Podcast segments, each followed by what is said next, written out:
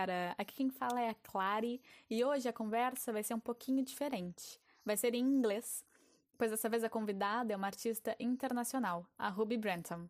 A Ruby nasceu nos Estados Unidos, cresceu na Nova Zelândia, depois voltou para os Estados Unidos para morar em Nova York e em 2020 se realocou na cidade do México, que é onde ela se encontra hoje. De tempos em tempos, sem muita regra, vão acontecer episódios extras aqui no podcast, em que os convidados não se encontram no Brasil, e assim espero trazer um panorama diferente ou encontrar convergências sobre fazer artístico e sobre esse momento de pandemia que atinge o mundo todo. Esses episódios vão estar sinalizados com ING de inglês no início para vocês identificarem. Então, sem mais delongas, a Ruby Branton é uma multiartista, seu trabalho explora as relações entre texto, movimento e som e trata de temáticas como gênero, psicologia e intimidade. Sejam bem-vindos ao Reverberações da Pandemia. A forma como o ser humano se expressa. Um,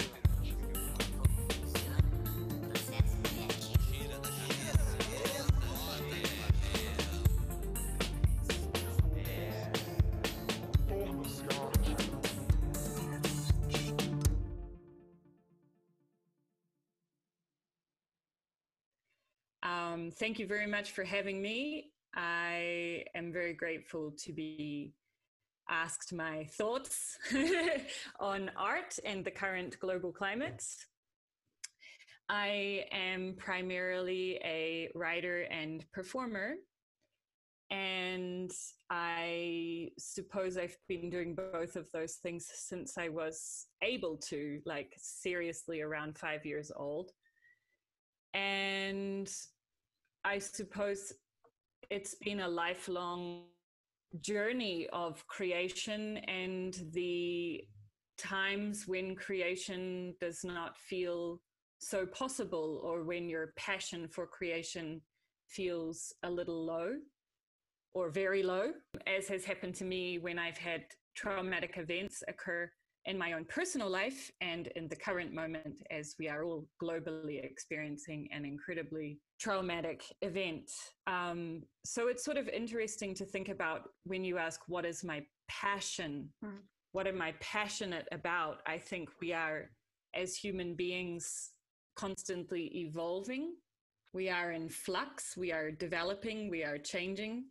And sometimes I feel incredibly passionate about words. I feel incredibly passionate about arranging words on paper, whether it is in poetry or prose form, or more recently, an investigation into visual poetry and investigating how to use the text in a visual way, which is also something that has become perhaps more of a passion due to the current situation, the quarantine, that it's been hard for me to sit for long periods of time and write as I used to. And in fact, I've been in conversation with a lot of other writers who are experiencing similar writer's block, we could say. And so I think that one thing that is enjoyable or one thing that is uh, creatively enjoyable and possible for me is to play with visual, with rearranging the text around visual imagery, collage, even drawing and painting, or writing in different colors. And also using certain applications to create collages for social media or just, you know, online collages where we can appropriate images, remix them, even appropriate texts, as I did with my project for Duna Project. And the other aspect of my passion at the moment would be, and has been for the last few years, movement. I began serious dance training two years ago here in Mexico City. And I have devoted a lot of time to that. It was something that brought me a lot of creative joy to begin to use my body in that way. As I have always used gesture and some kind of movement in performance, this is sort of a new level of experimentation of how much I can achieve with my body and what sort of visual poetry I can create using my body and also incorporating text. One of the things that I was so passionate about dance training was being in a room in a studio yeah. which i'm sure you can relate to as we were discussing your experience of dance yeah. uh, the last year and being in a room with a lot of other bodies and being able to share that experience of dancing together and of course in contemporary dance and improvisation contact improvisation well the key word being contact you know we are able to to to move with other bodies and and touch other bodies and enter spaces around and and in and in between other bodies. Yeah and i think it's interesting that you said that many writers that you know and yourself are like feeling this let's say creative block? Because in a way we have more time right now to create something or be productive in a creative way but this is not really happening right? Yes i think it's very interesting that almost every artist that i talk to at the moment we have a conversation about our plans at the beginning of the quarantine versus what we've actually yeah. done. Um, you know i mean I, I certainly thought oh this is a great opportunity to finish a novel that i had you know lying around that that you know I could work on that a little bit each day. I have a poetry book project that I would like to be spending time every day doing. Um, yes, and and obviously also plans to learn how to use video editing software uh, three months ago instead of right now, which is when I'm actually learning how to use it out of necessity. Um, but I think that it pays to acknowledge the reality and I talked to a friend who's a poet recently. And she said, Of course, at the start of all of this, I was thinking, this is going to be the writer's residency I've always hoped and dreamed. You know, I'm, yeah.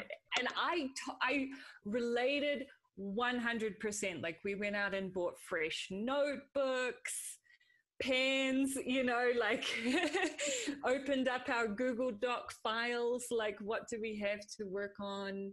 And she said, It's not the writer's residency I've always hoped and dreamed of yeah. because it's because it's tinged with death and uncertainty and a feeling of global mistrust and also you know a lack of certainty but also hope about where the future might take us and I think it's also raised for a lot of artists questions about what it means to create, what it means to be an artist. When something like this happens and we're suddenly being divided along lines of essential workers and non essential workers, and then you have the horrific reality of so many people who are workers who are treated so, so poorly by the capitalist system who are suddenly deemed as essential workers. The governments are saying these people are essential workers, you know, like we need them to go to work. And a lot of these workers are people who are paid very low wages and work long hours and don't receive health and safety protections, even when there's not a pandemic. Yeah. And, and so I think as as you know, as this kind of identity divisions based along labor happen, it's obviously going to become a question for for any artist anyone who spends their time or a proportion of their time because so many of us have side jobs right? On on making yes it it, it feels also that there's a kind of question about why? What for that's banging around a lot of artists' minds right now. But for you, these questions, they like you would say they concentrate more in in what pillar? It's because of the subject of my art if it matters or if it's because if i'm doing it online and it's not performing so it matters or if it's something more like the money that i am not getting from it because art is not in the essential workers you know? Like what is the thing that um, make you think you think the most about um, why making art right now i suppose i would say all of the above I think there there's elements of, of everything you just said in that question. And I don't want to say that the answer to that question is, well, you shouldn't be making art. No, I don't agree with that either. But I was talking to someone yesterday, an artist who works with performance. He is having a lot of issues, obviously, as is any of us who work with performance, in how to make it something that can be viable, or if it is going to be something that is going to be viable in the new normality and at one point, I said, I made this project obviously a movement piece as well as the visual poem for the Duna Project residency. And I'm also making a video for another project with an artist from Mexico. And it's a movement and text based, very experimental video. And I told him that I was asking why. And he cracked up laughing. He's, he just cracked up laughing. And I said, What's so funny? And he said, I'm just so happy that you are asking that question. I think it's always very, very good for an artist to ask that question why am I doing this, whether there's a global pandemic or not? And so I don't think that the answer is a negative one. I've been discussing this a lot with my collaborator, who Sara Martinez, who I'm working on the video with. Uh, we both needed connection. We both needed to share creatively. We were both feeling very, very isolated and she lives with people you know? Mm-hmm. i live alone and she lives with people but we were both feeling very isolated and we were both feeling very, very isolated creatively and we we needed that connection also for mental stability and for something to engage in. And we both have side jobs you know because rent and bills have to be paid but there's some desire to connect with other artists, think creatively, m- make things together. And we recently offered a workshop at Casa Frida, which is a refugio, a refuge for LGBTQIA youth mm-hmm. during quarantine.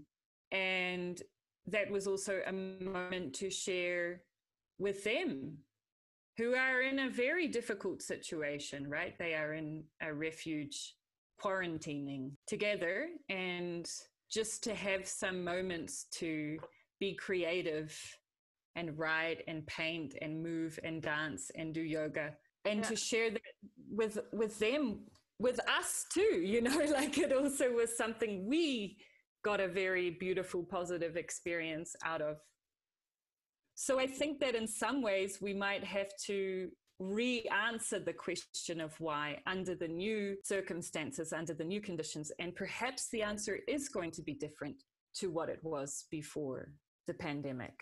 Yes, and although that made me think that although we are more online right now, maybe than we were before the pandemic, um, in a way, art right now is serving more than ever to to connect to make our our daily lives a little more human you know when you have these these shared moments. And that made me remember also uh, when we talked before and you told me a little of why you decided to one of the reasons of why you decided to go to mexico city. Mm-hmm and all that low profile art that you told me about. Could you talk about that a little bit? Yeah, I, I, am not sure about the term low profile. I suppose you mean you know artists that are not perhaps so institutionally recognized? Yeah. Yes. Um yeah i mean i don't think that is something that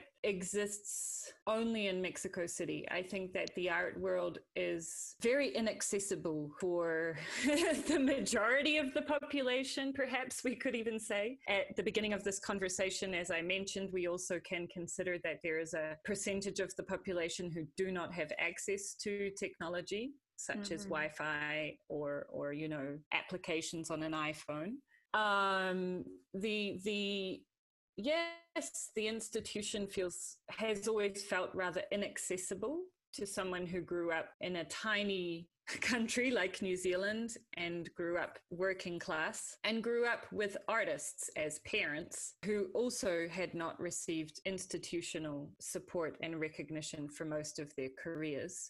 I think that when I came to Mexico City, I found that there was a lot of joy in creating and that it was not solely for money or recognition. And to be able to share that experience with people on that level is magical. To be able to have space to try things, to not have to specialize, you know, to, I mean, I'm a writer, but I also do movement. I'm a dancer, but I also make collage. You know, I'm a teacher. I mean, primarily, I'm a teacher. Mm-hmm.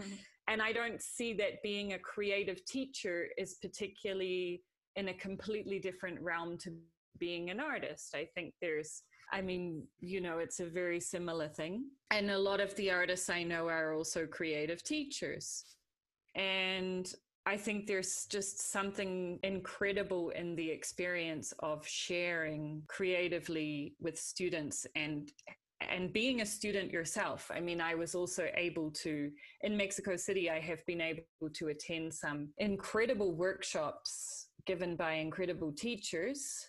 Um, and to return to being a student is something that I think is incredibly valuable at any stage of your career, at any age of your life. And even though I'm not in my 20s, I still feel in many ways to be an emerging artist and perhaps to be an emerging artist until until much later in life. And I think that's also something that this pandemic has sort of pushed into perspective is it's like one of the most beautiful things I've experienced living here is being in a room full of people creating, whether that was in a dance workshop or a theater performance workshop or making visual collages or t- myself teaching a poetry workshop here in Spanglish. well, mostly in Spanish, but with a little bit of English when I got lost, or things like that that's also brought up a lot of questions you know to to be suddenly thrown into a position when you're on your own creating at home that may not be the space that you normally work in as an artist. Some do yes some artists work at home but some don't you know and so that's also been a very different kind of experience to not have a studio to not have a rehearsal space to not have that opportunity and also you have to find inspiration in in your daily life in your room right? Well yes that's very very good point. I mean i see you have a lot of beautiful things around in the background of your room. I am sort of in between apartments so i'm subletting someone else's apartment right now so it's not even my own usual home space. Um, for the first two months i believe I had a, every Sunday poetry workshop. And we met every Sunday in the morning, and it was very, very regular.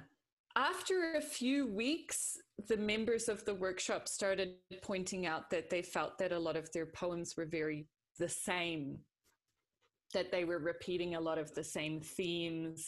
Yeah. And we, yeah, we ended up having a big discussion about that, about how your inspiration is just coming from this immediate surrounding that you're quarantining in.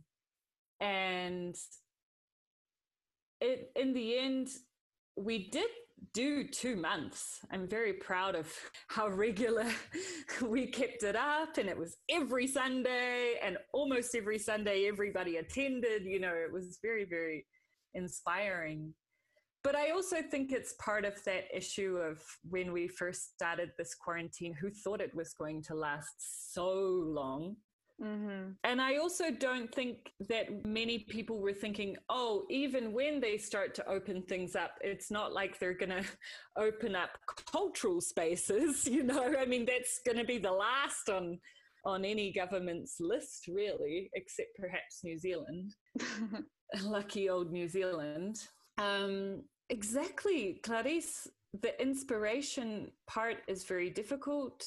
And we're also at a global moment where I think a lot of questions are coming up, not just about the particular coronavirus itself, but what has been brought up because of this pandemic. Global injustice, racial inequality, you know, climate damage that's been done to the climate through, you know, corporate greed and um, you know, unchecked governmental interventions and countries with incredibly authoritarian governments. And, you know, like there's, it's like the pandemic arrived and then it kind of exploded a bomb of all these other issues that were maybe not receiving as much recognition before. I mean, now, yes, as you said, we're all glued to our screens, right? So it's like you're reading probably more maybe consuming more news than you were before. And also people are at home thinking about these things. So if you go on twitter or instagram there's a lot of posts about that rather than oh here i am at the beach or oh definitely definitely. But i was thinking that actually even though we are in, inside our homes i don't know I, I think i've been thinking more about life and and everything actually during this time where I can just be inside. Mm-hmm. So I remember that you told me that you've done some work with creative um, writing and use of movement, right? Mm-hmm. And I think that's maybe it's more about a body, not only being at home, but how you be at home if you are like always um, seated, sit in a chair or in your bed, versus when you are in the city and you are walking and going places. I think that this body movement, if we can bring it more in the daily life, even inside our house, maybe that's one of the things that um, can help to like unlock this other creative process, you know. Yeah, absolutely. I noticed that when we were doing the poetry workshop for those first two months, and I knew that I had to submit a poem every Sunday, sometimes I would feel incredibly blocked and I would move. I would do a dance practice. And while I was doing the dance practice, certain ideas came and I would write them down. And from there, I have been exploring with Sarah as well, my collaborator, this idea of moving and writing mm-hmm. or moving and then writing instead of being at your you know just sitting at your computer and staring at the empty screen and you know i think it's also okay for us to be having conver- i mean i want us to be having conversations about how hard it is i was speaking to a writer yesterday who was uh, well incredibly much more advanced in her career than than I, and um, has produced a lot of work and and is a teacher of creative writing. And she has been struggling to write anything, you know. And I think it's also, I mean, there's articles coming out regularly from writers who are very productive, usually, who are very prolific, usually, who are saying, you know, this has been the time where it's been very, very difficult for me to write just anything. And yes, so one way I found that helps is to move and then write. And writing with other people is something that has also been helping. For example, to have a Zoom call mm. and we say, okay, I'm setting a timer and we both go write for a certain amount of time, but that you are essentially together at least in the same moment uh, like you're not alone as yes as one of my my online yoga teachers always says you know don't feel because i also have been doing one yoga video every morning. Um you are not alone imagine all of the other people around the world who are tuning into this video and doing exactly the same yoga video as you at this moment. and I found those words very comforting. So I think there's something about, yes, we are seeking connection. Now, I don't want to speak for everyone. I know that we are all in an incredibly difficult moment and there's a lot of uncertainty, but I do think there are some people who are well clearly being productive and and others who are finding it harder. And i i also think that's an interesting thing to consider that a lot of our information comes from you know social media and and things that people are posting. Another going back to the why question again another interesting thought is, as I said to you, whenever I go on social media and I see something that a friend has made mm-hmm. during the quarantine, or not even a friend, just some an artist has made and posted on social media, I I do it does bring me joy. You know, it's like, oh, that's that's how wonderful that someone had the desire and initiative to create something and share it with us. Yes, that's a feeling that I get from anyone who who likes to express or work with art. Mm-hmm. That is to really like be happy when others are doing art, but to put a lot of pressure on themselves when they are doing it. You know but to be very That's happy really when when it's happening with others. How hard we are on ourselves but we don't judge others as harshly you know? It's like oh that person made this beautiful drawing. And then you look at something you made and you're like i'm not sharing that. It's terrible.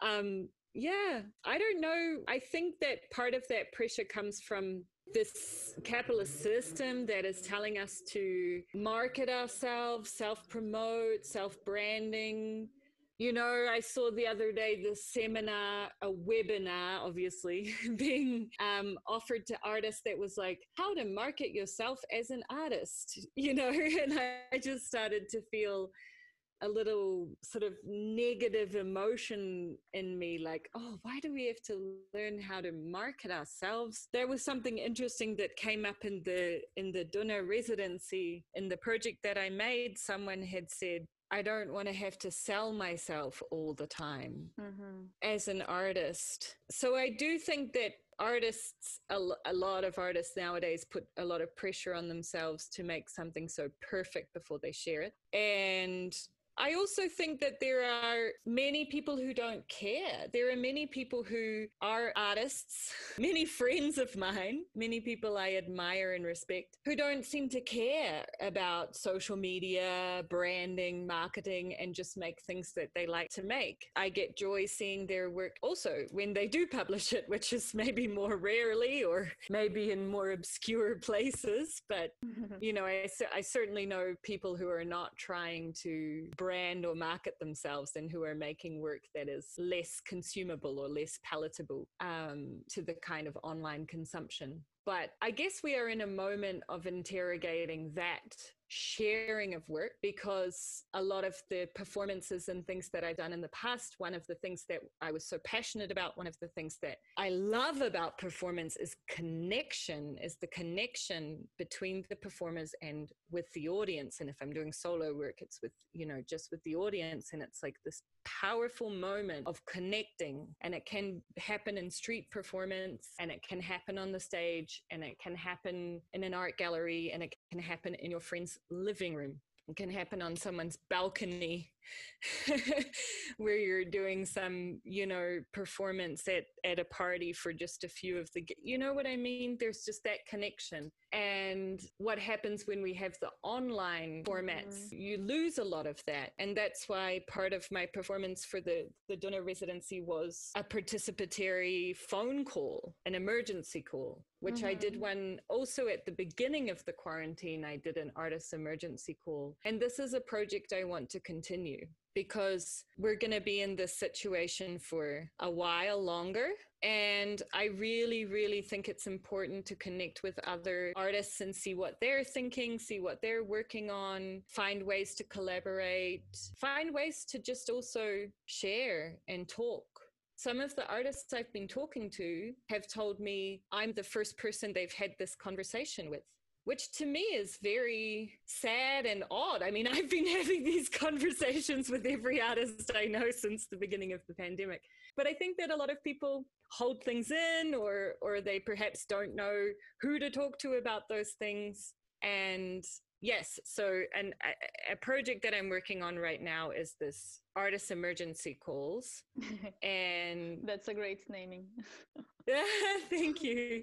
And moving into work investigates and experiences the the mental impacts not just on artists but on on humans. The mm-hmm. the human mental impact of living in this situation and the human mental impact in general of the unjust capitalist system that we live under and to be living in a moment where we're really seeing the cracks getting bigger and yeah. sometimes i wonder if like you know artists in the past like a hundred years ago were thinking that the world might be ending then too you know like i wonder if this is something that highly sensitive people who think a lot often maybe consider but it certainly feels like yeah right now is a, a particularly uncertain and scary time yes and that's why it's so good to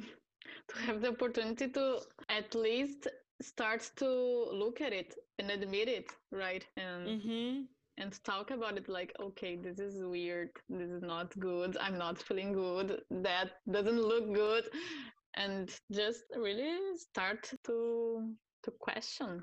Everything. Yes, well, I think so many movements throughout the past, they talk about many women's movements, just started as a group of women together in a room talking and going, we don't feel good, we don't like this, we don't, you know, want this situation anymore. And we do have the tools to do a lot of that online nowadays it's not the same, obviously. I mean, I miss being in a room with lots of people and talking and sharing, but you know, we can be on a Zoom call or we can try to start to find ways to connect. And I would love to hear other people's ideas also. I mean, I think that's another reason why I'm reaching out to other artists and doing the artist emergency call and you know starting to to to sort of start to teach workshops and things like that because I do want to hear how other people are doing and I do want to hear what ideas they might have and if there are some creative solutions we can come up with together to mitigate the isolation and and also to start to address some of these global problems you know that are plaguing us. Yeah and you know i want to say to you that I'm totally with you in that. And let's keep in touch. Um, I think we are heading to the end of this conversation and how people can follow you and all the work that you've been, been doing online. I'm on I'm on uh, Instagram as Armor Amor I'm also on Facebook as Ruby Brunton. I think I have Vimeo as Ruby Brunton, and my website is rubybrunton.net. Okay. Perfect. And please do, please do get in touch. Please, I'd love to hear. I would love to hear from other people, artists, or anyone who wants to share some ideas, what they've been doing, how they've been coping, what ideas they have about the future that kind of thing. And if people would like to join the artist's emergency call, then yes, the best thing to do would be to get in touch with me, and I'm going to start to try to do them regularly. I think that would be this can be called uh, an artist emergency call also. Yes, absolutely. Well, thank you so much, Ruby, and see you soon. Thank you, Clarice, for having me. a forma como o ser humano se expressa.